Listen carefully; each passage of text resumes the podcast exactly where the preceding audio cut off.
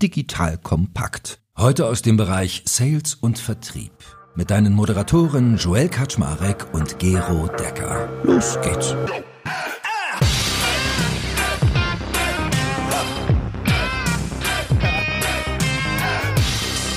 Hallo und herzlich willkommen zu einer neuen Folge von Das braucht die Welt. Heute in dieser Folge Seife. Habe ich dich ex extra mal aufgenommen, weil ich denke, du sagst was Vernünftiges, aber nein. was erwartest du von mir, Joel? Hallo Leute, mein Name ist Joel Kaczmarek. Ich bin der Geschäftsführer von Digital Compact und habe heute wieder den lieben Gero Decker an meiner Seite. Wenn Gero da ist, dann reden wir über B2B-Sales. Und heute machen wir es mal ganz abgefahren. Für alle UnternehmerInnen da draußen wird das ein richtiges Highlight. Wir gehen mal durch, ob man B2B-Sales-Vorgehen nicht auch auf den eigenen Firmenexit anwenden kann. Also, wenn du deine Firma verkaufen willst, kann es da nicht funktionieren, dass ich die MedPick-Logik, die wir zum Beispiel vor kurzem durchgesprochen haben, auch dann anwende. Also, wenn wir mal diskutieren, wie sehen diese einzelnen Schritte aus? Was sind Unterschiede? Aber was kann ich davon auch anwenden? That being said, lieber Gero, moin moin. Hallo und herzlich willkommen. Ja, du hast auch schon deine Firma erfolgreich verkauft, von daher, da bist du ja schon geübt. Erwarte ich jetzt hier aber was, ne? Wie ja, immer. Ich bin mal ganz gespannt. Vielleicht fangen wir mal mit dem Oberflächlichen an. Macht es Sinn, beides mal durchzudeklinieren? Was ist anders, was ist gleich? Weil ich hätte sonst gesagt, fangen wir mal an, was ist anders, wenn ich eine Firma verkaufe versus wenn ich ein Produkt verkaufe. Also das Offensichtlichste ist, ich kann eine Firma im Idealfall nur einmal verkaufen. Der nächste kann sie dann wieder weiter. Aber ansonsten wäre das so der Unterschied. Oder was fällt dir noch ein? Naja, hoffentlich auch der Preis. Ja, dass man über einen höheren Preis für die ganze Firma redet als für ein Produkt. Und insgesamt, the stakes are higher. Wahrscheinlich sind alle ein bisschen angespannter, überlegen sich das viel genauer, ob dieser Unternehmensverkauf oder Kauf auf der anderen Seite Sinn macht. Aber ich glaube, auch die Gemeinsamkeiten sind durchaus nicht zu unterschätzen. Ja, die Frage, passt das überhaupt zu mir? Werde ich den Wert dort rausziehen können, den ich mir erwarte? Lohnt sich das? Return on Invest, was bekomme ich dort eigentlich raus? Wird das Produkt in sich zusammenfallen in zwei Monaten, nachdem ich es gekauft habe und muss es dann womöglich zurückschicken? Ja, also viele Dinge sind dann auch gleich und ich glaube, das ist eine sinnvolle Übung, einfach mal durch diese MedPick-Methodik durchzugehen. Die haben wir ja eingeführt, um Sales Opportunities, Verkaufschancen qualifizieren zu können können, damit man die auch priorisieren kann. Und ich bin mal ganz gespannt, was da rauskommt. Ja, ich auch. Also ich glaube, es gibt noch so ein paar Details. Man kann jetzt irgendwie sagen, das Paperwork ist ein bisschen anders und es gibt vielleicht noch Helfer, ne? also Investoren haben was mitzureden. Du kannst vielleicht manchmal gar nicht selbst entscheiden, 100 Prozent, ob du das Produkt verkaufst oder hast auch noch Verkaufshelfer, wenn du so ein M&A-Boutiquen zum Beispiel in der Seite hast. Aber im Kern wird es schon irgendwie gehen, glaube ich auch. Und wir können ja mal anfangen. Also MedPick ist in der Tat ein Framework, um seinen Sales-Prozess durchzustrukturieren. Und es ist ein Anagramm, das heißt, jeder der Buchstaben steht auch für etwas und der erste steht für Metrik, also Metric. Genau.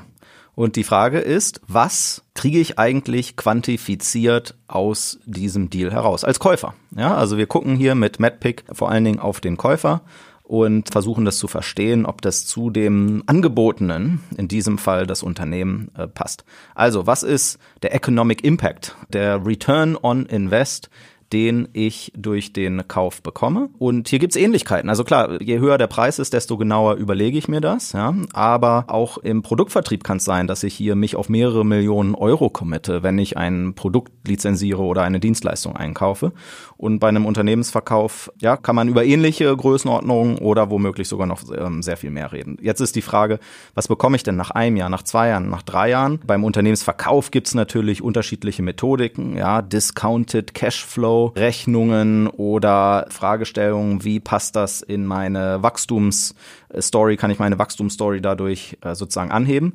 Aber ehrlicherweise stellen sich ja ähnliche Fragestellungen auch für den Einsatz des Produktes. Kann ich da meinen Umsatz steigern? Kann ich dort meine Kostenbasis mit optimieren? Ja, analog dazu wären das Synergien beim Unternehmenskauf. Also insofern, hier würde ich sagen, sind wir relativ ähnlich beieinander, aber der große Unterschied, bei einem Unternehmenskauf komme ich um einen Business Case gar nicht drum herum. Da kaufe ich nicht mal aus Lust und Dollerei, weil mein Bauch mir sagt, das brauche ich jetzt. Und bei Produkten, vor allen Dingen, wenn es ein bisschen günstiger ist, manchmal sagt der Käufer dann, boah, irgendwie macht das schon viel Sinn, ich kaufe das jetzt einfach mal. Jetzt kommt ein kleiner Werbespot.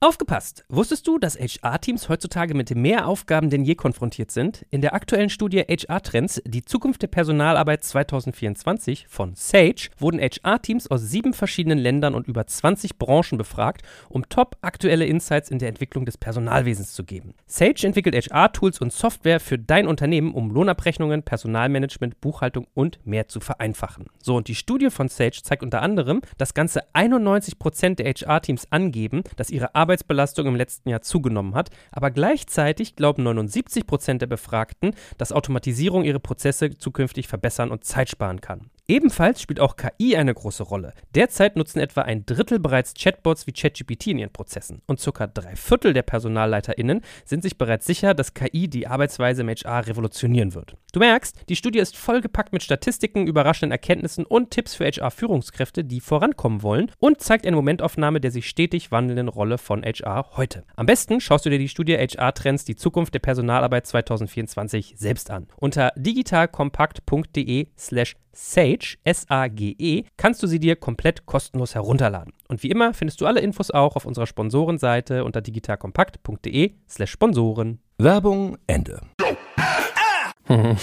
Was waren denn so Metriken, wenn du dich mal zurückerinnerst, die ihr in eurem Firmenverkauf betrachtet habt? Naja, es geht am Ende darum, wie viel Umsatz-Contribution machst du und wie viel Profitabilitätscontribution äh, machst du. Das ist sozusagen einer der Hauptaugenmärkte langfristig, weil sozusagen nach fünf bis zehn Jahren hast du vor allen Dingen einen monetären Impact.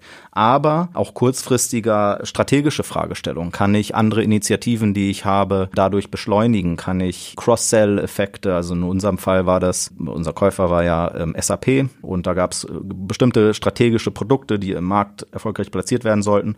Und da hat man dann zum Beispiel Synergien freisetzen nutzen wollen, und das ist auch hinterher so passiert, Produkte sozusagen gemeinsam positionieren zu können und damit beides aufzuwerten. Ja, spannend. Ich meine, wir haben ja auch mal viel bei Sales darüber geredet, dass es auch auf die Story ankommt und da kriegt man dann auch schon das Feeling, dass dann äh, Umsatz und Profitabilität sind relativ harte Faktoren, aber gerade bei dem strategischen, da kann man im Storytelling natürlich nochmal eben so ein aufmachen. Ne? Genau, absolut. Gut, der zweite Punkt von MedPick ist ja der Economic Buyer, also die Käuferperson. Manchmal hat man es ja, dass man mit jemandem zu tun hat und es gibt einen Economic Buyer, aber auch noch andere Rollen.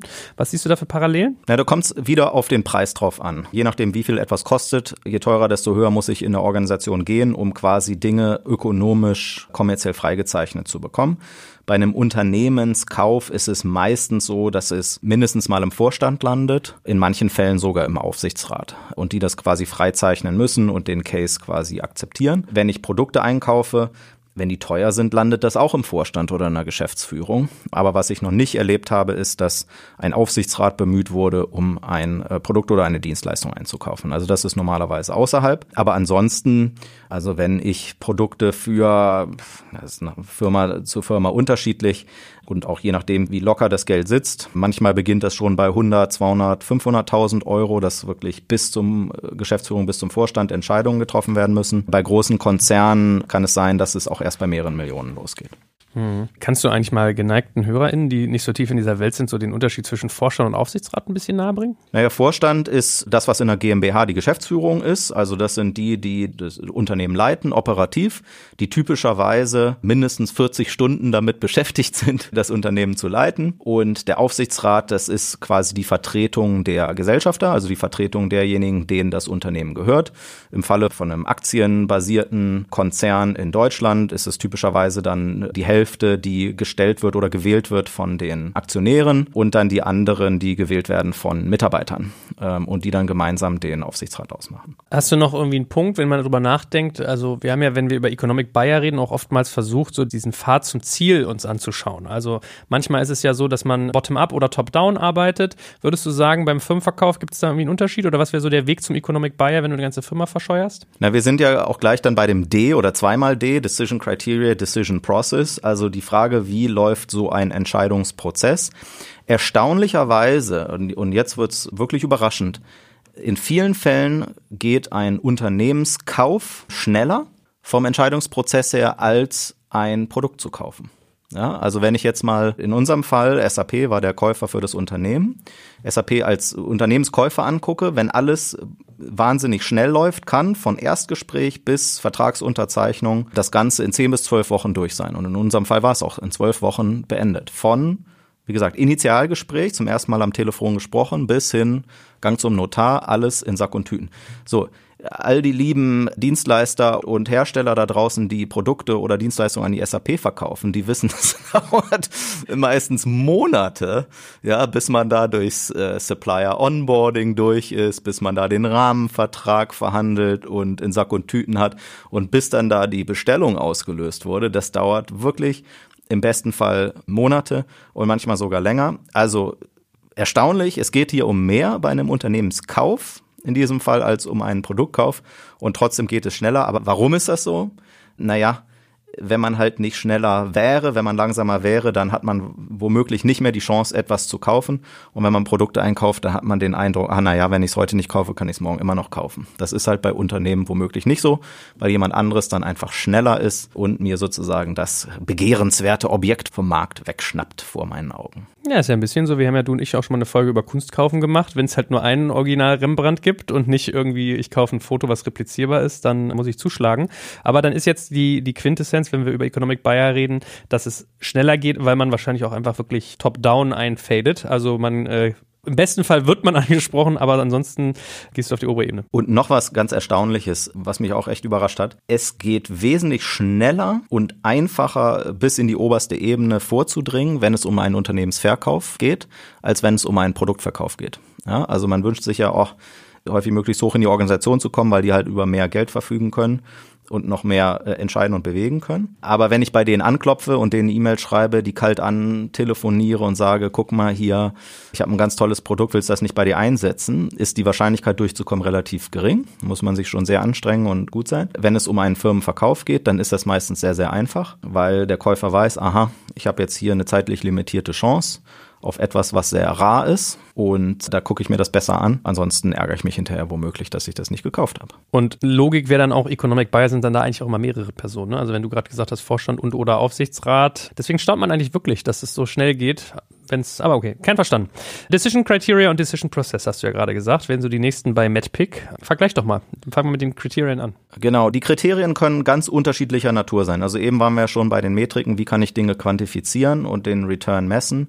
Also bei einem Firmenzukauf in den meisten Fällen interessiert mich, wie wirkt sich das langfristig auf mein finanzielles Profil aus? Ja, Umsatz und Profit, das ist ein großes Thema, aber und jetzt wird spannend, bei Unternehmensverkäufen oder Unternehmenskäufen ist es ja selten so, dass ich einfach nur mir Umsatz oder Profit zukaufe. Ja, das passiert sehr, sehr selten, sondern deswegen redet man ja auch von einem strategischen Käufer. Es gibt strategische Überlegungen, dass man sagt, ich will mich in einem bestimmten Bereich inhaltlich weiterentwickeln oder ich möchte als Innovationstreiber am Markt wahrgenommen werden und dafür brauche ich jetzt einfach etwas, ja, irgendwie keine Ahnung. AI ist jetzt das Thema des Tages und wenn wir jetzt im Bereich AI nichts machen, dann werde ich am Markt abgestraft und stehe als doof da. Das heißt, jetzt kaufe ich mal lieber eine AI Company oder ja, jemanden, der da mit dem Thema zu tun hat. Also, es gibt dort immer einen Mix an Themen, die dort zusammenkommen. Aber ehrlicherweise habe ich das ja bei komplexeren Produkten auch. Ja, dass ich dort wahrscheinlich auf mehreren Punkten einen Fortschritt machen will. Vielleicht eine Effizienzsteigerung hier, eine Kundenzufriedenheitsverbesserung an anderer Stelle. Vielleicht äh, etwas ja, anbieten, was ich vorher nicht anbieten konnte. Und insofern liegt das hier gar nicht so wahnsinnig weit auseinander. Aber es gibt natürlich Punkte, die den Unternehmenskauf noch ein Stück weit komplizierter machen. Und zwar kaufe ich ja hier nicht nur etwas, nicht nur eine Sache, ja, die man irgendwie anfassen und verwenden kann, sondern ich kaufe ja eine ganze Organisation. Und da stellt sich die Frage, wenn das hinterher funktionieren soll, dann muss ich davon ausgehen, dass auch die Organisation in Teilen oder in Gänze irgendwie sauber integriert werden kann in meine Organisation. Das heißt so Fragen wie kultureller Fit, ja, zwischen dem, was ich dort kaufe und dem, was ich selber bin, die stellt sich bei einem Unternehmenskauf natürlich ganz, ganz, ganz massiv. Bei einem Produktkauf, naja, da drücke ich womöglich noch ein Auge zu. Aber auch dort wissen wir, dass Kunden manchmal Produkte deswegen nicht kaufen, weil sie sagen, die Leute dahinter, die schmecken mir einfach nicht. Ja, mit solchen arroganten Nasen will ich nichts zu tun haben, deswegen kaufe ich lieber von den anderen. Es kann auch sein, aber von der Rolle her, von diesem Cultural Fit, ist das natürlich bei einem Unternehmenskauf ganz, ganz oben auf der Agenda auch mit. Ja, also ich meine, wenn man es mal genau anguckt, ist ja das, das Offensichtlichste das Thema Umsatz und Profit. Also das ist ja klar. Man hat ja auch mal so dieses schöne Does it move the needle Thema, weil viele Startups werden teilweise nicht gekauft, weil sie gar keinen Impact machen auf die Umsatz-Balance Sheet sozusagen der Käufer. Aber, und ich finde dann, der nächste Punkt wäre für mich auch Strategie und Innovation gewesen, aber gerade dieser Teamfaktor fand ich auch nochmal interessant. Also manche Firmen werden ja gekauft wegen Kunden. Also ich denke zum Beispiel gerade so an, an Apple, als sie damals Beats gekauft haben, diese Kopfhörer. Also ich glaube, Apple hätte auch eigene Kopfhörer bauen können, machen sie ja auch mit ihren AirPods jetzt mittlerweile intensiver. Aber da ging es ja, glaube ich, so um Marktzugang oder auch um irgendwie die Musikverträge. Während bei anderen vielleicht eher das Team auch manchmal eine Rolle spielt, also diese Talentakquisition auch. Was würdest du sagen, ist so, wenn du die Verteilung anguckst, wie war es bei euch so? Was wurde am intensivsten gefragt? Also ich meine, so die drei Hauptthemen sind häufig bei Unternehmenskäufen, äh, was ich mir angucke, Produkt. Ja, also das, was ich dort kaufe, macht das Sinn? Ist das erfolgreich im Markt oder muss das komplett neu gebaut werden, weil es schon jetzt nicht mehr zeitgemäß ist? Wie steht das im Wettbewerb da? Ist das competitive oder nicht? Dann das zweite ist Kunden oder Umsatz ähm, oder beides zusammen. Also welche Kundenbasis hole ich mir da eigentlich ins Haus? Kann ich diesen Umsatz eigentlich eins zu eins fortschreiben?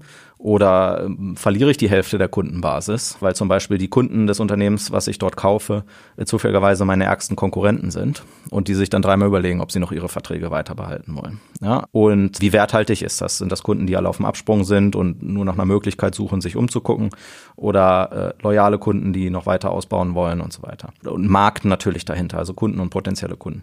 Und das dritte ist Team. Wen hole ich mir da ins Haus? Cultural Fit ist das eine. Aber können die eigentlich das, was die dort tun? Ja, hole ich mir da gute Leute ins Haus oder muss ich die womöglich zur Hälfte durchtauschen, weil das wirklich nicht gute Leute sind. Das sind so die drei großen Faktoren. Produkt, Kundenbasis, Schrägstrich Markt und äh, Team. Und sag mal, ich überlege gerade so, ob an der Stelle vielleicht sogar viel mehr diese Make-or-Buy-Frage aufkommt, als sie bei Produkten aufkäme. Also wenn ich dein Produkt kaufe, käme ich, glaube ich, nie auf die Idee zu sagen, oh, ich könnte jetzt mal irgendwie Business-Process-Software selber bauen oder ich mache jetzt mal einen Slack-Kommunikationskanal, aber bei einer Firma ja ein bisschen schon. Also selbst bei Produkten ist es ja häufig so, dass ich die Wahl habe zwischen, ich nehme jetzt einen Dienstleister und beauftrage den für 50 Tage, 100 Tage, mir irgendwie was hinzuhunzen. Oder kaufe ich mir ein Off-the-Shelf-Produkt, was halt, ja, sozusagen direkt aus der Box heraus funktioniert oder nur noch leicht angepasst werden muss für meine Zwecke. Also das stellt sich beim Produktvertrieb genauso die Frage. Aber ja, da kommt man weniger häufig auf den Schluss, dass selber machen das Schlauste wäre. Aber äh, gerade wenn man große Kunden hat, da kann das schon häufiger passieren, dass sie sagen, ach, wir geben ja hier sowieso, also bevor wir hier drei Millionen Euro Lizenzgebühren ausgeben, für drei Millionen können wir ganz schön viel Unheil anrichten, indem wir Dienstleister losschicken, uns was äh, auf den Leib zu schneidern. Bei kleineren Beträgen, ja, für 100 Euro komme ich nicht auf die Idee, mir ein Microsoft Word selber programmieren zu wollen, sondern dann kaufe ich mir eine Lizenz von Microsoft. So, bei Unternehmen, klar, ist immer diese Fragestellung, baue ich das selber? Dieses Thema, dieses Team, dieses Produkt was ich dort bekommen würde. Und typischerweise muss man schon mindestens, ich sag mal, zwei bis fünf Jahre Beschleunigung erwarten können, wenn ich eine Firma kaufe, im Gegensatz zu, ich mache es selber. Gerade je größer das Unternehmen ist, desto komplizierter ist es, das innerhalb von kurzer Zeit auch darstellen zu können, weil das unterschätzt man ja häufig. Ich muss nicht nur das Produkt mal so eben bauen, sondern ich muss es auch marktfähig und sozusagen umsetzungsfähig, einsatzfähig bringen. Und da gehören häufig viele Dinge dazu, die sich über Jahre hinaus quasi feintunen, einschleifen, ähm, bewähren. Und das muss ich ja alles von Grund auf selber machen, wenn ich das selber baue bauen will. So, jetzt sind wir beim vierten Buchstaben angekommen von MedPick, dem Decision Process. Du hast ja gesagt, 10 bis 12 Wochen ist die Verkaufsdauer. Der Entscheidungsprozess muss ja deutlich anders aussehen, wenn ich eine Firma einkaufe, als wenn ich ein Produkt einkaufe, wenn er so, so viel signifikant schneller ist. Oder geht es da mehr um den dann gleich folgenden Punkt, den Paper Process, dass es einfach schneller abbildbar ist? Also beim Prozess bei Unternehmenskäufen, da gibt es eine Zweiteilung typischerweise in zwei Phasen. Und zwar endet die erste Phase damit, dass ich kommerziell überzeugt bin, dass es eine gute Idee ist, dieses Unternehmen zu kaufen und ich auch schon eine Idee davon habe, wie der Deal kommerziell aussieht. Also sozusagen bis zur Hälfte wird der quasi schon kommerziell verhandelt und ich habe eine sehr gute Idee davon, ob das Produkt gut ist und ob der Markt stimmt und, und so weiter und so fort. Und dann die zweite Phase ist quasi nur die Umsetzung des Deals wo es dann darum geht, Vertragswerke zu machen und die letzten Details zu überprüfen. Ja, also häufig Legal ist dann sozusagen der eine Stream, der eine Arbeitspfad, der dort verfolgt wird. Äh, dass man sozusagen zu unterschriftsfähigen Verträgen kommt. Und der zweite Pfad nennt sich dann Confirmatory Due Diligence, also wo man eigentlich Annahmen hat, was man sich dort ins Haus holt und sich dann in dieser zweiten Phase einfach noch die Zeit nimmt, gewisse Dinge einfach detaillierter anzugucken. Ja, womöglich nochmal einen Kunden durchzutelefonieren, um zu bestätigen, dass es tatsächlich so ist, was dort behauptet wird. Oder wo in die Technologie doch nochmal ein Stück tiefer reingeguckt wird, zu gucken, ist das wirklich so, funktioniert das wirklich so, wie wir uns das vorstellen. Äh, beim Produktvertrieb gibt es diese Zweiteilung in der Form nicht. Da ist es ein bisschen mehr gestückelt und ein bisschen fließender. Aber dieser Punkt zu sagen, ja, ich will kaufen und jetzt geben wir es sozusagen in den Einkaufsprozess rein, um das zu Ende zu führen, auch das gibt es, aber halt auch diese Dokumente auf dem Weg, da ist es bei einem Produkteinkauf typischerweise nicht ganz so formalisiert wie bei einem Unternehmenskauf. Dort endet nämlich die erste Phase mit einem LOI, Letter of Intent oder Term Sheet, ähm, wo quasi auf zwei bis zehn Seiten äh, grob festgehalten wird, worum geht es hier in dieser Transaktion, Preis, ja, gibt es irgendeine Struktur in dem Deal oder wie auch immer. Und dieses Dokument Termsheet oder Letter of Intent, den gibt es bei einem Produkteinkauf in der Form nicht. Jetzt hast du gesagt, der Prozess ist zweigeteilt. Der erste, die kommerzielle Überzeugung ist ja das, was spannend ist. Wo siehst du da Varianzen? Ja, je nachdem, wen du fragst. Ja. Aber wo siehst du da Unterschiede, wenn ich den sozusagen die Kaufüberzeugung leisten muss, wenn ich das für eine Firma tue versus wenn ich es für ein Produkt tue? Ja, also da springen wir fast so, schon so ein bisschen zu dem Thema Champion, weil es muss natürlich eine frühe Grundüberzeugung da sein von jemandem auf der Käuferseite, dass das eine gute Idee ist, weil er sich das Thema schon Monate, Jahre lang angeguckt hat, da ein gutes Gefühl hat und auch mit einer gewissen These reingeht, dass dieser Deal Sinn macht und auch erfolgreich sein könnte. Und dieser Champion ist super, super wichtig, weil das ist die Person, die die große Überzeugungsarbeit auf Käuferseite leistet und auch sicherstellt, dass alle Stakeholder, die abgeholt werden müssen, auch entlang dieser Kette tatsächlich abgeholt werden. Und die dann abends sich noch die Finger wund telefonieren und die Leute im Urlaub erreichen, um sicherzustellen, dass jeder, der abgeholt sein muss, auch tatsächlich abgeholt ist. Ehrlicherweise, das ist ziemlich analog zu Produktvertrieb, weil da brauche ich auch genau diesen Champion, der oder die die Überzeugung hat, dass der Einkauf dieses Produktes wertstiftend ist, super Sinn macht und dass es der richtige Partner ist und man grob in die richtige Richtung läuft und die zum zweiten die interne Erfahrung auch mitbringt, wer muss denn alles auf den Knopf drücken, wer muss denn alles eingebunden werden, welches Budget muss angezapft werden, um diesen Case durchzubekommen. Jetzt kommt ein kleiner Werbespot. Aufgepasst! Wusstest du, dass HR-Teams heutzutage mit mehr Aufgaben denn je konfrontiert sind? In der aktuellen Studie HR Trends, die Zukunft der Personalarbeit 2024 von Sage, wurden HR-Teams aus sieben verschiedenen Ländern und über 20 Branchen befragt, um top aktuelle Insights in der Entwicklung des Personalwesens zu geben. Sage entwickelt HR-Tools und Software für dein Unternehmen, um Lohnabrechnungen, Personalmanagement, Buchhaltung und mehr zu vereinfachen. So, und die Studie von Sage zeigt unter anderem, dass ganze 91% der HR-Teams angeben, dass ihre Arbeit Arbeitsbelastung im letzten Jahr zugenommen hat, aber gleichzeitig glauben 79 Prozent der Befragten, dass Automatisierung ihre Prozesse zukünftig verbessern und Zeit sparen kann. Ebenfalls spielt auch KI eine große Rolle. Derzeit nutzen etwa ein Drittel bereits Chatbots wie ChatGPT in ihren Prozessen und circa drei Viertel der PersonalleiterInnen sind sich bereits sicher, dass KI die Arbeitsweise im HR revolutionieren wird. Du merkst, die Studie ist vollgepackt mit Statistiken, überraschenden Erkenntnissen und Tipps für HR-Führungskräfte, die vorankommen wollen und zeigt eine Momentaufnahme der sich stetig wandelnden Rolle von HR heute. Am besten schaust du dir die Studie HR-Trends, die Zukunft der Personalarbeit 2024 selbst an. Unter digitalkompakt.de slash Sage, S-A-G-E, kannst du sie dir komplett kostenlos herunterladen. Und wie immer findest du alle Infos auch auf unserer Sponsorenseite unter digitalkompakt.de slash Sponsoren. Werbung Ende. Jetzt kann man ja diesen Prozess auch unterschiedlich einleiten. Also es kann ja entweder so sein, man wird angefragt, ob Interesse besteht zu verkaufen, oder ich kann halt mich entschließen, einen Prozess zu starten und dann wird man im Prinzip angeboten. Idealerweise willst du in beiden Szenarios ja an einen Punkt kommen, wo du mehrere Bieter hast. Würdest du sagen, da gibt es trotzdem Unterschied im Vergleich zu Produkten? Das ist ja ähnlich. Mal fragt der Kunde bei dir an und interessiert sich für dein Produkt, also inbound, und mal musst du outbound auf ihn zugehen. Gibt es da einen Unterschied? Ja, ich wollte gerade sagen, also beim Produktvertrieb habe ich ja genau das Gleiche. Ne, da gibt es Interessenten, die auf mich zukommen und sagen, oh, ich habe gehört, ihr habt da was, können wir uns mal treffen. Ich würde mir gerne mal angucken, was ihr zu bieten habt. Und outbound, wo der Interessent noch nicht auf dich gekommen ist oder das gerade nicht auf dem Schirm hat und du dann dort quasi freundlich an die Tür anklopfst und sagst, ja, ich bin der Joel, ich habe da ein unwiderstehliches Angebot zu machen. Wollte euch das nicht mal angucken.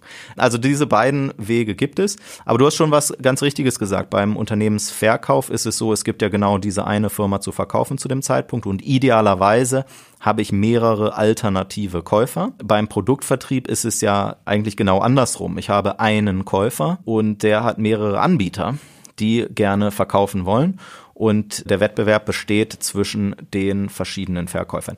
Eine Situation, wo ein Unternehmen sagt, ich muss jetzt eine Firma kaufen und jetzt mache ich hier einen Schaulaufen von fünf verschiedenen Anbietern, die äh, alle in Frage kommen und ne, bei dem ich die besten Konditionen kriege, den kaufe ich dann so ungefähr. So vergleichbar sind ja die verschiedenen womöglich angebotenen Unternehmen dort nicht wie es bei einem Produktvertrieb wäre. Bei Produktvertrieb sind meine Alternativen, die ich kaufen kann, sehr viel ähnlicher. Bei Unternehmen sind keine zwei Unternehmen gleich, sondern sehr, sehr, sehr, sehr, sehr unterschiedlich. Das heißt, selbst in dem Fall, ich sage mal jetzt mal Analogie Inbound Interest, also ein Käufer sagt, hier gibt es einen Bereich, da muss ich mich verbessern, ich würde gerne eine Firma zukaufen und jetzt gehe ich raus in den Markt und gucke mir an, welche sieben Firmen auf der Welt machen denn gerade Large Language Models ja, und welche könnte ich denn davon gerade mal kaufen? Da äh, eine Evaluierung findet dort dann natürlich in ähnlicher Weise statt. Aber wahrscheinlich kommen von den sieben dann tatsächlich auch nur zwei in Frage. Und wenn es dann halt keine ist, dann ist es halt auch so.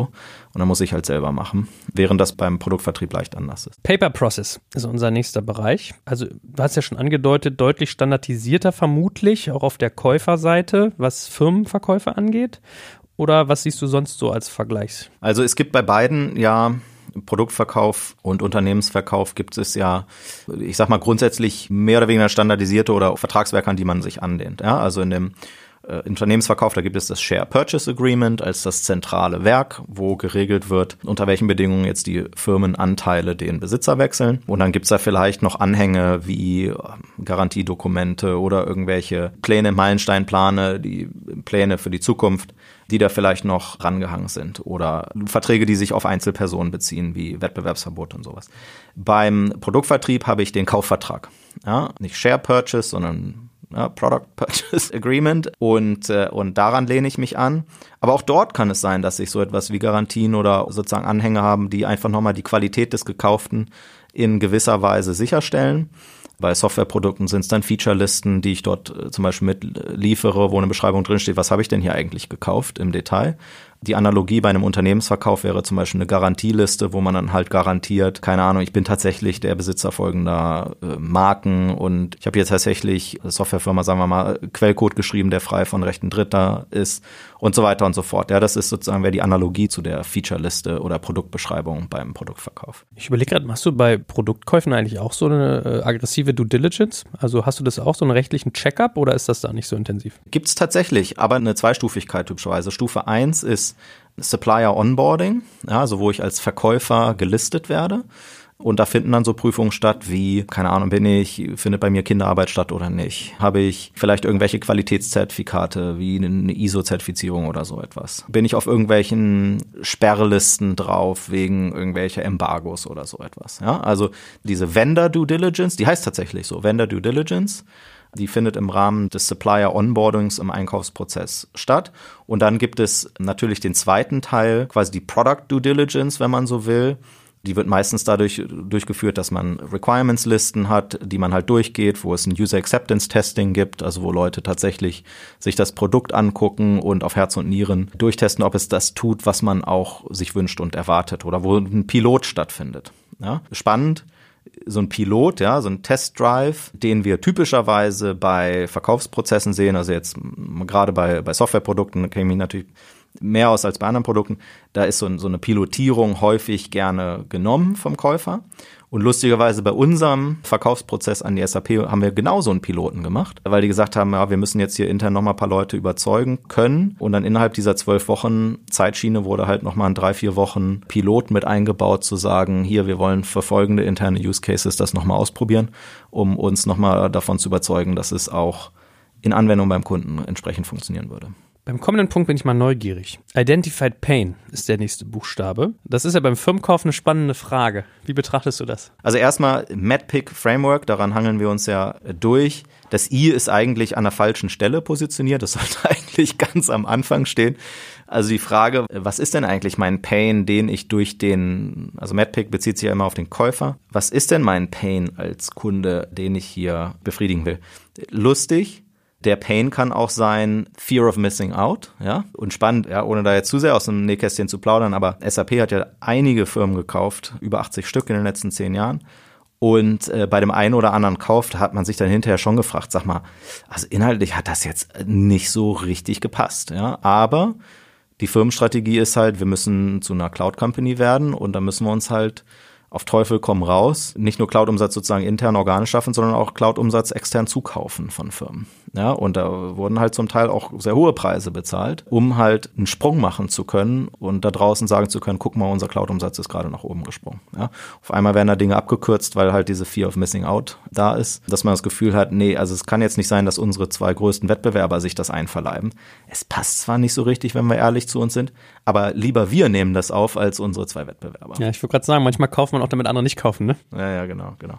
Nee, aber Identified Pain, also äh, wie schon vorhin gesagt, hierbei handelt es sich ja immer oder fast ausschließlich um strategische Überlegungen, also nicht nur reines Zukaufen von Umsatz und Profitabilität, sondern man hat eine eigene Produktstrategie, man hat ein eigenes Narrativ draußen im Markt und das will man weiter ausbauen können, sich womöglich erneuern und so weiter. Und das funktioniert ja in Unternehmen immer so. Ich mache einen Strategieprozess, ja, hin und wieder mal, vielleicht einmal im Jahr oder alle paar Jahre. Und da schreibe ich mir auf, hier sind meine Wachstumsbereiche oder das sind die Dinge, wo wir glauben, in Zukunft besonders erfolgreich sein zu können im Markt. Und dann ähm, überlegt man sich, ne, was haben wir denn heute schon im Haus? Was können wir denn schon? Oder was können wir auch noch nicht? Äh, was müssen wir denn machen? Wo sind die Investitionsbereiche? Und dann als Folgeschritt ist die nächste Frage, machen wir das jetzt ähm, organisch oder machen wir das anorganisch durch Zukauf? Lustigerweise, also während in großen Unternehmen das sehr, sehr strukturiert stattfindet, so wie ich es gerade gesagt habe, ist das in kleinen Firmen häufig überhaupt gar nicht strukturiert. Ne? Sondern da ist es so, äh, keine Ahnung, nehmen wir mal an, hier äh, E-Scooter, ja, die hier auf der Straße rumfahren. Geschäft ist nicht ganz so einfach. So, da steht es ja nicht im strategischen Pamphlet drin, wir wollen jetzt zwei Firmen kaufen, ja, um uns hier groß zu machen, sondern das ist dann ja häufig so einer der Anbieter, dem geht's halt vielleicht dann doch nicht so gut oder eine Finanzierungsrunde platzt, ja, und dann ruft man halt an und sagt hier, lieber Martin oder wie die Kollegen alle heißen, ja, wie sieht's denn aus? Ne, wir könnten hier einen Deal machen und dann überlegt man sich da zwei Tage lang oder ein paar Stunden lang, ja, das macht Sinn, äh, sich hier groß zu kaufen. Und in dem Moment, was ich nur sagen will, dass in diesem Moment des sozusagen Angebots, hey, wollt ihr nicht mehr über einen Kauf nachdenken, man sich womöglich zum ersten Mal Gedanken drüber macht. Bei großen Unternehmen ist es genau andersrum.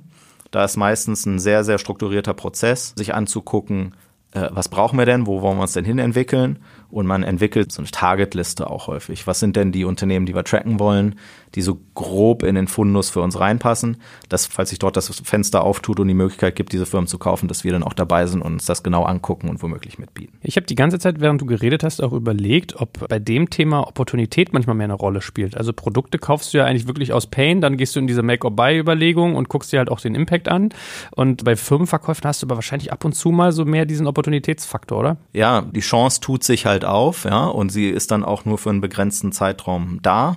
Und da muss ich mir halt überlegen, ob ich es haben will oder nicht. Ja, aber wie gesagt, wenn ich eine wirklich gute Entscheidung, nachhaltige Entscheidung treffen will, meistens habe ich vorgebaut, habe ich vorgearbeitet, kenne den Namen mindestens mal dieser Firma schon kenne, die Produkte idealerweise schon, habe vielleicht sogar eine Partnerschaft in irgendeiner Form schon seit mehreren Jahren laufen und man kennt sich und kauft dann nicht die Katze im Sack, dann fällt die Kaufentscheidung wesentlich einfacher und dann ist man womöglich auch bereit, einen höheren Preis zu zahlen, weil man einfach ein besseres Gefühl hat, dass das, was man dort kauft, auch wirklich passt und qualitativ hochwertig ist. So, der vorletzte Buchstabe des MadPick-Musters, den hast du ja schon angerissen, den Champion.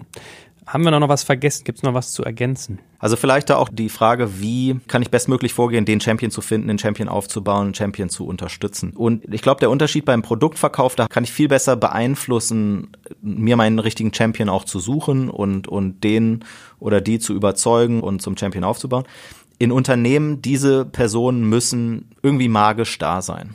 Ja, die kann ich nicht aufbauen. Also wenn ich dort selbst das tollste Unternehmen, was zum Verkauf steht und es passt bestmöglich in die Strategie rein, aber die zwei, drei Personen, die dort als Champion inhaltlich von der Position her in Frage kommen, die einfach die falschen Personen ist, dann hast du einfach keine Chance. Ja, die wirst du auch nicht zu guten Champions machen. Die müssen das irgendwie in sich spüren.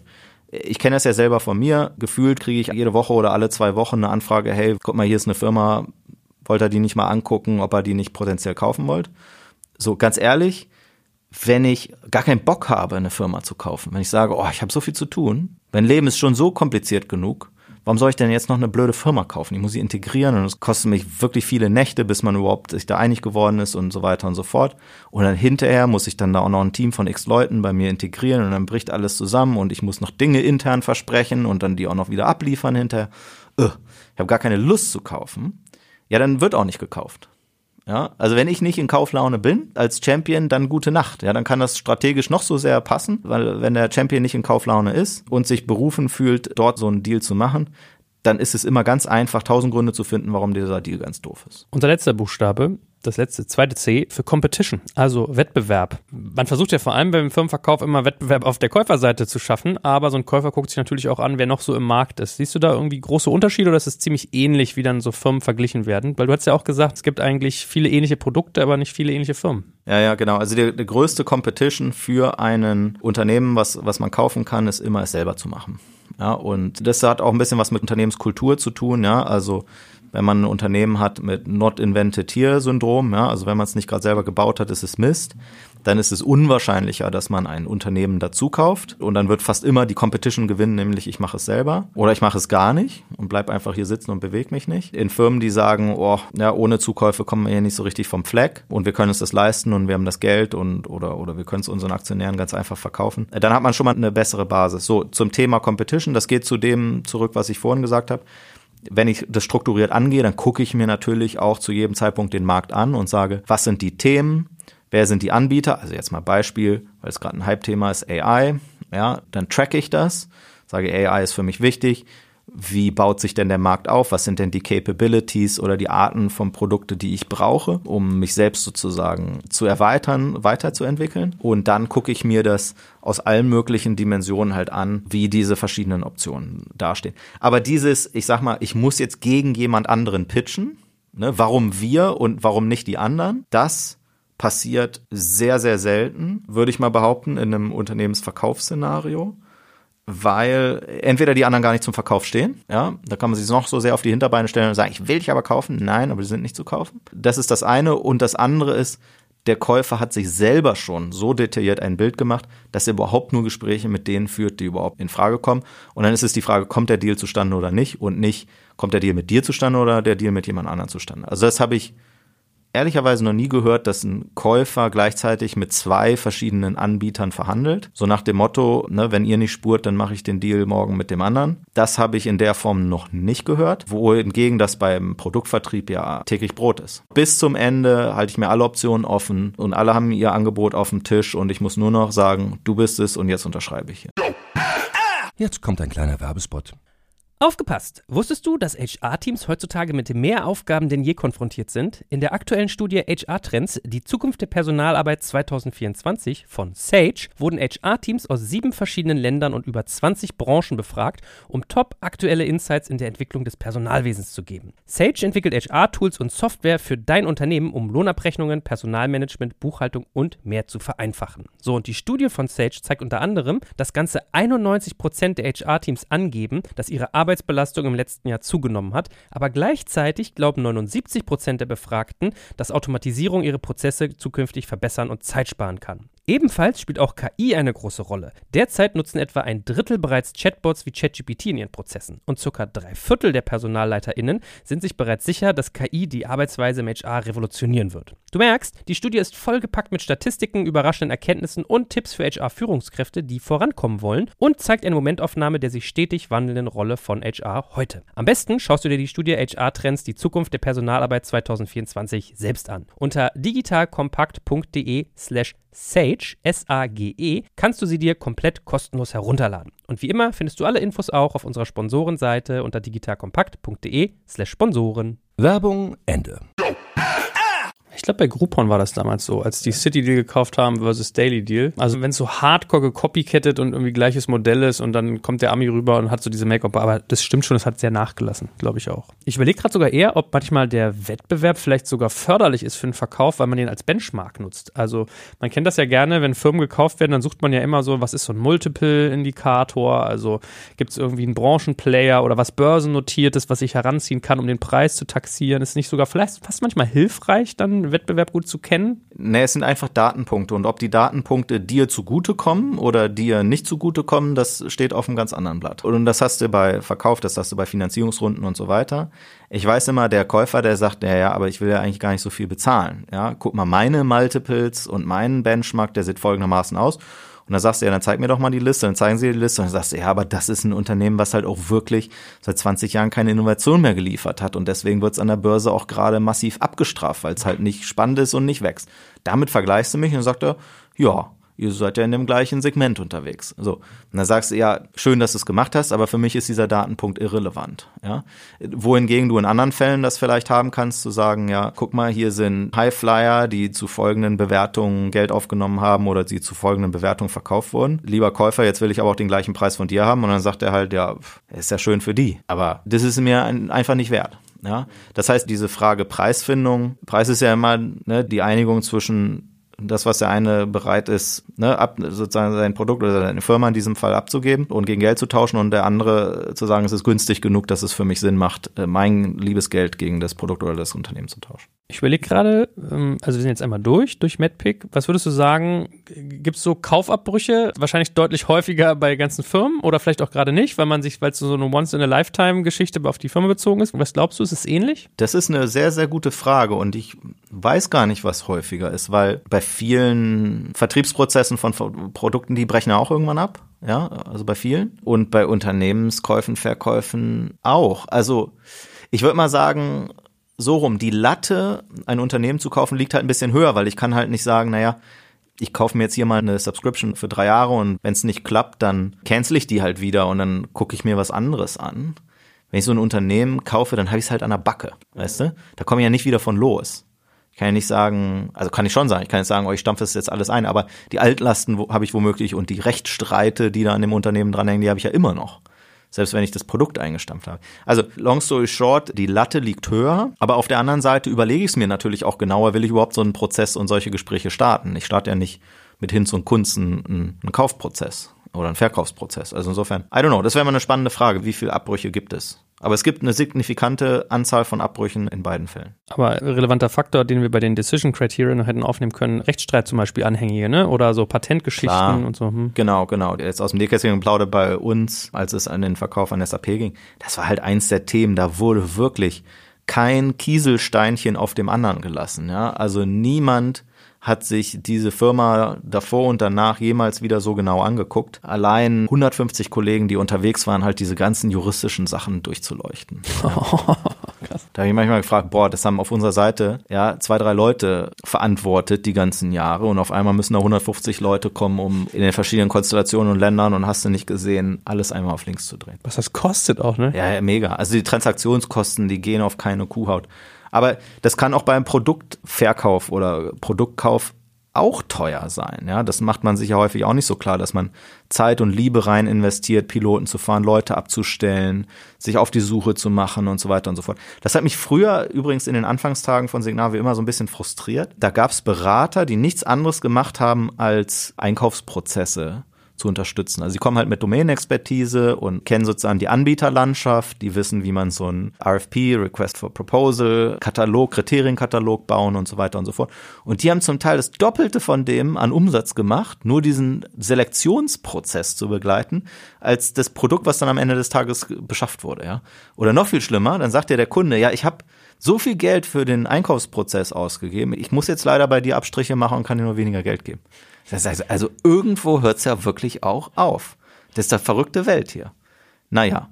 Also insofern zu diesem Thema Transaktionskosten sind hoch oder niedrig. Die Transaktionskosten sind hoch, aber hoffentlich im Verhältnis zum Verkaufs- oder Kaufpreis im Rahmen. So, jetzt haben wir die Unterschiede beleuchtet und haben das Framework einmal durchdekliniert. Jetzt wäre es ja abschließend nochmal ganz spannend zu sagen, kann man jetzt vielleicht nicht in aller Tiefe machen, aber mal die typischen Sales-Prozessschritte, die wir mit dir sonst immer durchgehen, auch nochmal kurz anzuwenden. Also Lead Generation, Pipeline aufbauen, Opportunity Qualification. Wo verbringe ich eigentlich meine Zeit mit? Wenn du das jetzt mal auf einen Firmenverkauf ja, und vor allen Dingen noch spannend, auch wie lang ist so ein Sales-Cycle eigentlich? Jetzt habe ich gerade gesagt, zwölf Wochen von Initialinteresse oder Initialgespräch, so rum. Initialgespräch zu Unterschrift im Falle des Verkaufsprozesses im Idealfall. Das bildet ja die Realität nur so teilweise ab. Was ich damit sagen will, ist, man hat sich ja, also in unserem Fall schon jahrelang mit dem Thema beschäftigt. Man hat schon jahrelang seine Pappenheimer getrackt, die potenziell hinterher in Frage gekommen wären für eine Akquisition. Ja? Also insofern, was will ich damit eigentlich sagen? Lead-Generierung ist halt spannend, weil je länger ich eine Vertrauensbasis habe und bekannt bin, das Produkt kenne, die Firma kenne, die Leute dahinter kenne, desto einfacher ist es hinterher tatsächlich auf den Knopf zu drücken und zu sagen, ja, mache ich. Oder hinterher zu sagen, oh, das ist ganz schön teuer, aber ich gehe mit, weil ich will das unbedingt haben und ich bin mir sicher. Ja, also dieses Thema wahrgenommene Qualität des Unternehmens steigt massiv dadurch an, dass ich eine vorherige Beziehung habe. Ja, deswegen, wenn Leute zu mir kommen und sagen, ja, wie kann ich denn mein Unternehmen an die SAP verkaufen bestmöglich?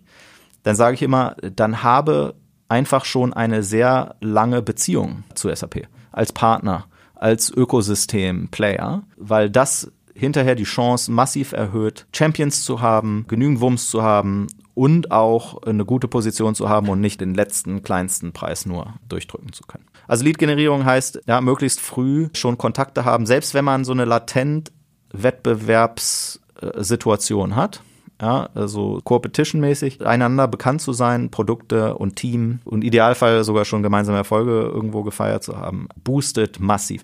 Wir haben das gesehen, da wieder aus dem Nähkästchen geplaudert, als unser Akquisitionsprozess an SAP losging. Nach dem dritten Telefonat merkst du, oh, das wird ja jetzt wirklich ernst. Das nächste, was du tust, ist zu gucken, ja, wer sind denn die anderen Bieter? Oder gehst in diesen Prozess halt mit einem Bieter? Und wenn das dann der Moment ist, wo du wie wild um dich rum telefonierst und sagst, guck mal hier, wir gehen jetzt wahrscheinlich in den Verkaufsprozess rein, wollt ihr mitbieten, dann ist es meistens ja schon zu spät. Sondern du musst eigentlich in so einem latenten Interessensgewabere schon drin sein, damit du das reaktivieren kannst. In unserem Fall, wir haben nicht schnell genug, ich sag mal, seriöse Mitinteressenten aktiviert bekommen. Und wir hatten in dem Fall dann genau nur einen Bieter. Also wenn wir beim Thema Pipeline sind, ist es da schwierig aufzubauen. Also lerne ich musst du eigentlich über Jahre hinweg nurturen. Genau, genau. Also selbst wenn man das nicht als Ziel hat. In unserem Fall war der Firmenverkauf ja nie das Ziel. Wollten ja immer unabhängig bleiben und idealerweise in die Börse gehen und so weiter. Aber selbst wenn es nicht dein Ziel ist, lohnt es sich immer, in Kontakt zu bleiben, seine Pappenheimer zu kennen. Also in unserem Fall ne, nicht nur die Kollegen bei SAP kennst, sondern auch die Kollegen bei Salesforce und bei Oracle oder wer da noch alles grundsätzlich in Frage kommt, Microsoft oder so. Weil wenn es dann doch mal hart auf hart kommt, dann willst du idealerweise auch so ein bisschen Optionen haben ja, und dann nicht ja, beim erstbesten Angebot entscheiden müssen, das ist es jetzt. Wo du dein Nähkästchen schon ein paar Mal geöffnet hast heute, mal als lustige Frage, hat es dir eigentlich geholfen, dass du an Hasso-Plattners Institut ausgebildet wurdest, dass er so ein bisschen Romantik auch hatte? Den romantischen Aspekt gab es dort weniger, sondern was mehr geholfen hat, war, dass es einfach unglaublich viele persönliche Querverbindungen gibt. Also viele Leute, die uns gekannt haben. Und was noch viel massiver geholfen hat, war, dass unser Produkt bei SAP schon jahrelang im massiven Einsatz war. Und es war dann lustig, als es dann announced wurde. Also es ist ja immer nur eine begrenzte Menge von Leuten, die in so einem Kaufprozess tatsächlich beteiligt sind. Und dann, als es announced wurde, war das ja eine Überraschung für die meisten. Und ich weiß noch, an dem Tag, wo es announced wurde, habe ich 150, 200 E-Mails bekommen von SAP-Kollegen, die gesagt haben, boah, wie geil ist das denn? Wir waren schon immer große Fans von euch endlich können wir jetzt ja, tolle Dinge zusammen machen und so weiter. Das hilft natürlich ungemein, anders als und das ist immer ein bisschen schwierig, wenn du so ein bisschen, wenn du von einem Unternehmen gekauft wirst, wo dann eine interne Konkurrenzsituation auf einmal entsteht, ja. Das wird dann immer ein bisschen schwierig, weil dann kriegst du nicht die E-Mails, ich freue mich, sondern dann kommt die E-Mail, hau bloß ab, geh bloß weg, ja. Äh, nein, krieg, die E-Mail kriegt man dann nicht, die halten, die sagen dann nichts, aber hinter vorgehaltener Hand wird das halt erzählt und die Leute fürchten da um ihre Pfründe. Wenn du es jetzt im Nachhinein nochmal neu machen könntest, also wenn du in die Vergangenheit reisen könntest oder wenn du anderen Menschen, die über Firmenverkauf nachdenken, einen Tipp geben könntest, wie würdest du Lead Generation und Pipeline-Aufbau im Nachhinein vielleicht anders machen? Also diese beiden Themen, ich wollte das immer nicht so wahrhaben, auch weil wir Verkauf nie auf der Agenda hatten, aber ich erinnere mich, als unser Head of Alliances, Head of Partnerships an Bord gekommen ist, hat er gesagt, Gero, ich werde dein bester Freund sein. Habe ich gefragt, warum? Und er meinte, naja, weil in allen Firmen, wo ich bisher war, war Partnerschaften, war halt das Eintrittsticket in M&A. Gespräche. Und da habe ich gesagt, ja, nee, aber das ist ja für uns gar kein Thema. Ja, konzentriere dich du mal darauf, dass wir hier gemeinsam äh, Umsatz machen da draußen am Markt und, und gemeinsam irgendwie tolle Projekte stemmen und so. Und dann hat er gesagt, Gero, erinnere dich an meine Worte.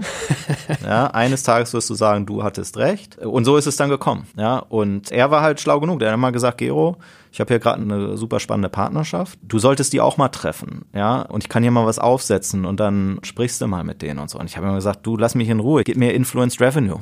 Ja, gib mir Joint Pipeline, gib mir Sales Numbers. Und dann hat er gesagt, Gero, du unterschätzt hier die Möglichkeiten, ja, nicht, dass du dich hinterher ärgerst. Also long story short, Partnerschaften ist ein ganz, ganz, ganz vielversprechendes Einfallstor, ähm, hinterher Optionen überhaupt zu kennen, bei wem es Sinn macht. ist ja selten, dass du dich mal hörst. Bin ich ja ganz begeistert. Und dann trotzdem diese Reflektiertheit. Sehr gut. Letzten zwei Punkte. Vielleicht können wir sie so ein Stück weit verbinden. Opportunity Qualification und wie man in diesem ganzen Prozess eigentlich seine Zeit plant. Weil das ist ja so ein bisschen Hand in Hand. Wie siehst du das in der Retrospektive, wenn du eine Firma verkaufst versus beim Produkt? Naja, wir haben jetzt ja hier MadPick vorgestellt und angewandt. Ja, ich glaube, dass jetzt, wo wir hier die ganze Liste durchgegangen sind, das haben wir ja hier live on the fly gemacht. Wir haben uns ja vorher gar nicht die Antworten aufgeschrieben. Ich glaube, das macht total Sinn, ja, all diese Punkte durchzugehen und sich zu fragen, haben die überhaupt genügend Need äh, das zu tun? Und haben die überhaupt Budget dafür, sich das leisten zu wollen? Was sind denn deren Alternativen? Was machen die denn, wenn die dich nicht kaufen? Und ist der Champion überhaupt motiviert genug, das durchzubringen? Ist der Decision Process klar? Und so weiter und so fort. Also eigentlich kann man genau dieses Framework benutzen, um zu erkennen, wer meint es ernst und wer meint es nicht ernst. Lustigerweise, jetzt wieder aus dem Nähkästchen geplaudert, wir hatten so ein halbes Jahr bevor SAP dann auf uns zukam, hatten wir ein anderes Unternehmen, auch großer Softwareanbieter, die auf uns zukamen und gesagt haben, Gero, hey, super cool, wir haben schon so viel zusammen gemacht, Partnerschaft läuft super, wollt ihr nicht Teil von uns werden, wollt ihr euch nicht kaufen lassen? Ja, und das war natürlich ein total spannender Übungsgrund, weil wie gesagt, Reaktionen, auch wieder später bei SAP haben wir gesagt, nee, verkaufen kommt eigentlich nicht in Frage. Aber lass uns trotzdem mal unterhalten, weil hier zum Thema Economic Buyer, das halt immer eine wunderbare Möglichkeit ist, ganz bis nach oben durchzugehen. Ja, ich habe mich da mit dem CEO getroffen, dem CFO getroffen, dem CTO getroffen von dem Unternehmen. Leute, die normalerweise, wenn ich denen gesagt habe, hey, können wir uns nicht mal treffen äh, auf dem Mittagessen oder wie auch immer, hätten die normalerweise gesagt, nee, komm, ihr seid ein Partner von 500, äh, hab keine Zeit für dich. So, und allein deswegen habe ich gesagt, okay, wir treffen uns mal und besprechen. Aber bei mir immer im Hinterkopf, wir stärken jetzt die Partnerschaft dadurch und reden nicht über Verkauf. Long story short, dort war es ganz spannend, weil der gesamte Vorstand, alle, Chief Marketing Officer, alle fanden das super geil, haben gesagt, wollen wir kaufen. Mega, mega cool. Und hinterher, was dort überhaupt nicht gepasst hat, war, zum einen hatten wir überhaupt gar kein Budget, ja. Eigentlich komisch. Scheinbar hatten die eine ganz andere Bewertungsvorstellung. Ja, also die Frage hier, Quantifiable Impact und so. Keine Ahnung, was die sich dabei gedacht haben. Und es war dann total uninteressant und, und jenseits von Gut und Böse, was dort bei denen möglich war. Und auch hinterher stellte sich raus, die haben mit ihrem Supervisory Board, mit ihrem Aufsichtsrat überhaupt noch gar nicht darüber gesprochen. Und, und die haben dann scheinbar irgendwann gesagt, sag mal, seid ihr von allen guten Geistern verlassen? Also jetzt da so eine Firma kaufen, also das ist nun wirklich nicht das Wichtigste, was wir hier zu tun haben. Ja, macht mal lieber eure Hausaufgaben hier. Also da war scheinbar sozusagen Stakeholder Management hinten und Decision Process war von denen total unterschätzt und es verlief dann auch super schnell im Sande und wir haben da jetzt auch nicht wahnsinnig viel Zeit investiert. Aber es war halt schon spannend, weil du musst dich halt dann mit so einer Fragestellung, ist Verkauf ein, überhaupt eine realistische Option, muss man sich dann beschäftigen. Antwort war damals nein, aber lasst uns die Möglichkeit suchen, die Partnerschaft zu vertiefen. Und spannend war es allemal und lernen kann man immer. Und das Essen war auch lecker. würdest du den Prozess denn im Nachhinein wieder alleine machen oder würdest du dir Hilfe holen, zum Beispiel in Form von M&A-Beratern, Anwälten, whatsoever? Naja, Dienstleister hast du ja immer, ne? Also ohne Anwälte geht nicht. Also Anwälte sind immer der Art von Dienstleister, ohne die man nicht auskommt. Und Anwälte sind übrigens wesentlich billiger als M&A-Berater. Der Unterschied ist nämlich Anwälte, die verdienen pro Stunde und M&A-Berater, die verdienen typischerweise einen Prozentsatz auf die Transaktionssumme. Also je, wenn die Summe hoch genug ist, dann sind die juristischen Kosten verschwindend gering gegenüber dem, was man für einen M&A-Berater bezahlen würde. Und es kommt natürlich immer darauf an, was du für ein Team hast, wie gut die das können. Mein CFO hat damals gesagt, oh, Gero, geil, als ich ihn angerufen habe, hier SAP ist interessiert. Er hat gesagt, oh, Gero, ich liebe Transaktionen. Endlich kann ich mal wieder die Wochenenden durcharbeiten. Und so war es dann auch. Ich erinnere mich dran, Weihnachten, Heiligabend, 24. Dezember, 18 Uhr, Lawyer Call, irgendwelche Redlines durchsprechen. 18 bis 21 Uhr. Vertragswerke durchgewühlt an Heiligabend. Und deine Frau hat dein Geschenk in den Kamin geworfen. ja, das fand sie nicht so lustig. Jetzt kommt ein kleiner Werbespot. Aufgepasst! Wenn man so darüber nachdenkt, hängt die Leistung eines Unternehmens oft von der Qualität der sogenannten Digital Experience ab, die man Kundinnen und Mitarbeitenden bietet. Wenn deine Apps, Websites oder andere Benutzererfahrungen zu verwirrend sind, werden deine Kundinnen nicht lange bleiben und wahrscheinlich nichts von dir oder sogar von deinen Mitbewerbern kaufen. Und genauso ist das auch bei deinen Mitarbeitenden. Wenn sie zu frustriert oder überfordert von der Software sind, die sie nutzen sollen, leidet die Produktivität natürlich stark darunter. Und unser Partner Pendo ändert das. Mit Pendo bekommst du die All-in-One-Plattform für die Digital Experience Experience, damit du deine NutzerInnen besser verstehen kannst und erkennst, wo es Schwierigkeiten gibt. Pendo kombiniert nämlich Produktanalysen, In-App-Anleitungen, Benutzerfeedback und Session Replays, damit du die Softwareerlebnisse für alle KundInnen und Mitarbeitenden verbessern kannst. Über 10.000 Unternehmen nutzen Pendo jeden Tag, darunter einige der innovativsten Organisationen der Welt. Und wenn du also auch Pendo nutzen willst, schau doch einfach mal unter digitalkompakt.de slash Pendo, schreibt sich P-E-N-D-O, vorbei. Dort kannst du das Ganze einfach mal kostenfrei testen und wie immer findest du alle Infos auch auf unserer Sponsorenseite unter digitalkompakt.de/slash Sponsoren. Werbung Ende.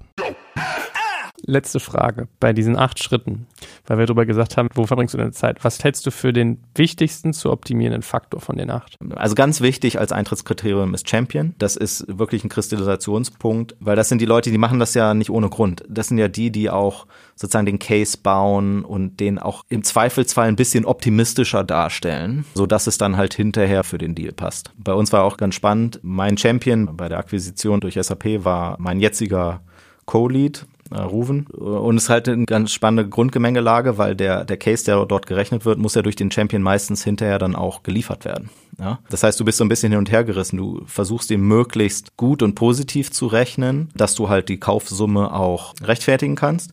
Aber er muss niedrig genug sein, damit du halt hinterher dich nicht sozusagen um Kopf und Kragen versprochen hast und das niemals liefern kannst.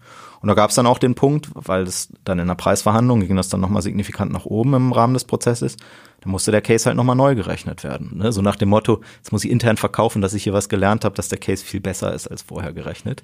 Weil sonst halt einfach der Kaufpreis nicht hätte gerechtfertigt werden können. Stimmt denn eigentlich das Gerücht, dass du damals auf die Frage geantwortet hast, bleibst du auch an Bord, dass du bereit wärst, dir deinen kleinen Finger abzuschneiden? Ja, lustige, lustige Story, ja, ja, ja, ja. Nein, weil diese Frage sozusagen Founder Retention, ähm, heißt es äh, bei SAP, also die Frage, wie lange bleiben die Gründer mit an Bord, ist halt ein Qualitätskriterium. Seitdem mal eine Akquisition, da gab es mal eine Akquisition, wo nach einem Jahr die Hälfte der Mannschaft weg war. Ja, und das Ding ist dann halt total implodiert und die Gründer waren weg und alle. Und es nahm dann auch kein gutes Ende. Und deswegen guckt man, also gerade bei SAP, aber bei vielen anderen Käufern auch drauf, bleiben die Gründer denn an Bord? Und es war relativ klar, dass man das nicht irgendwie sinnvoll vertraglich abgedeckt bekommt. Es war auch klar, dass man es nicht kommerziell irgendwie vernünftig abgebildet bekommen, weil wir eigentlich schon so das absolute Maximum ausgereizt haben, was von SAP-Seite möglich war und was auch für uns und unsere Investoren interessant war. Und für ein kommerzielles Incentive hätten ja die Investoren quasi etwas aufgeben müssen. Ja? Und die haben gesagt, nix da, Gero, spinnst wohl. Alle Gesellschaften werden hier gleich behandelt. So, long story short, was gibt man als gute, als Reassurance sozusagen ab? Dann habe ich gesagt, Jürgen, ich bleibe mindestens zwei Jahre an Bord, kannst dich drauf verlassen, verspreche ich dir. Wenn ich das nicht mache, dann darfst du höchstpersönlich mit einer rostigen Axt meinen kleinen Finger abhacken. Und äh, dieses Statement hat es scheinbar auch in die, äh, in die Aufsichtsratsentscheidungsvorlage geschafft. Manchmal sind es halt die lustigen Sachen, ja. So ist es ja immer im Leben, wir sind alles Menschen. Und äh, sowohl im Produktvertrieb als auch im Verkauf von Unternehmen menschelt es links und rechts immer sehr. Und auch den Spaß und den Humor darf man da nicht äh, zu kurz kommen lassen. Das ist doch ein schönes Schlusswort. Lieber Gero, vielen Dank, es hat viel Spaß gemacht. Wie viele Jahre musst du noch, bis dein kleiner Finger sicher ist? Ich bin ja jetzt schon mehr als zwei Jahre da. Na guck, dann. Äh mein, mein Finger, der bleibt jetzt dran. Sehr gut. Die Hörerinnen und Hörer hoffentlich auch mal. Danke dir. Super. Bis zum nächsten Mal. Danke fürs Zuhören beim Digital Kompakt Podcast. Du merkst, hier ziehst du massig Wissen für dich und dein Unternehmen heraus. Wenn du mit uns noch erfolgreicher werden möchtest, abonniere uns auf den gängigen Podcast-Plattformen. Und hey, je größer wir werden, desto mehr Menschen können wir helfen. Also erzähl doch auch deinen Kolleginnen und Kollegen von uns. Bis zum nächsten Mal.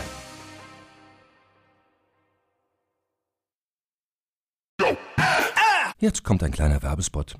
Aufgepasst. Du kennst es doch sicherlich auch. Der Frühling ist im vollen Gange, es müsste mal wieder geputzt werden oder auch ausgemistet. Also wir haben das Thema auf jeden Fall gerade, denn nach unserem großen Live-Treffen von unserem Business Club Makers and Shakers misten wir gerade unseren ganzen Keller aus und dabei gibt es auch Dinge, da habe ich gar keine Lust, die aufwendig ins Internet zu stellen, sondern suche Hilfe. Und zwar haben wir da einen spannenden Partner, den kennst du bestimmt auch schon, denn mit Rebuy kannst du deine gebrauchten Artikel, wie zum Beispiel Bücher, Musik, Filme oder Technik wie Smartphones, HiFi und vieles mehr verkaufen. Komplett stressfrei, ohne lästiges günstiges Erstellen von Anzeigen und vor allem ohne stressige Kommunikation mit KäuferInnen. In nur 30 Sekunden findest du heraus, wie viel Geld du für deine Artikel bekommst und wenn dein Artikel im Lager von Rebuy angekommen ist, bekommst du das Geld ganz automatisch schon sechs Tage später ausgezahlt. Also, mach's wie wir, spar dir doch einfach das Text- und Abfotografieren deiner Schätze und besuche direkt Rebuy. Unter digitalkompakt.de slash Rebuy habe ich dir eine Weiterleitung eingerichtet und alle Infos findest du wie immer auch auf unserer Sponsorenseite unter digitalkompakt.de slash Sponsoren. Werbung Ende.